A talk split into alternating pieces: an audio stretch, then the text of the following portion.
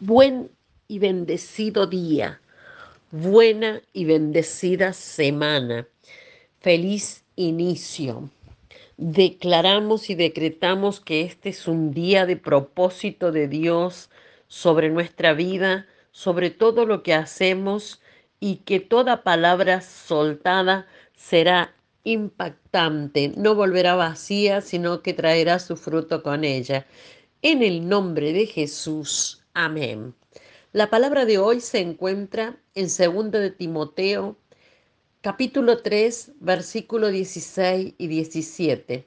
Y dice así, toda la escritura es inspirada por Dios y útil para enseñar, para redarguir, para corregir, para instruir en justicia, a fin de que el hombre de Dios sea perfecto enteramente preparado para toda buena obra.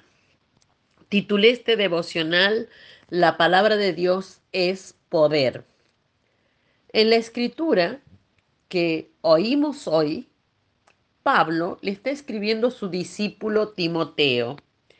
Le escribe como un padre espiritual, instruye a un hijo y le recuerda lo importantísima que es la palabra de Dios y del poder que ella tiene.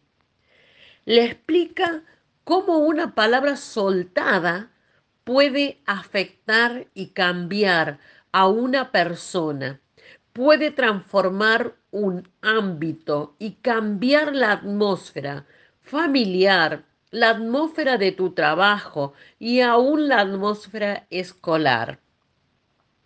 Pablo dice que la palabra sirve para enseñar. Dice también que te corrige, te ayuda y te muestra cómo debes vivir. Esto es maravilloso, impresionante, impactante. Es para detenerse y contemplar y ver la mano de Dios obrando en nuestra vida. Es decir, no importa lo que estemos viviendo o atravesando, no importa lo que está sucediendo, no importan las crisis, sea difícil o imposible para nosotros, debemos aferrarnos a la palabra y a las promesas de Dios. Llenar los aires de palabra de Dios. La palabra irrumpe en el cielo y no vuelve vacía, sino que trae fruto con ella. Dios es Jehová de los ejércitos y tiene la victoria para cualquier situación. Solo espera que la palabra sea soltada para que pueda obrar y transformarnos en más que vencedores en el nombre de Jesús. No nos conformamos o no nos conformemos a las derrotas del mundo. Dios te está hablando hoy Dios quiere hablarte hoy y todos los días a través de su palabra.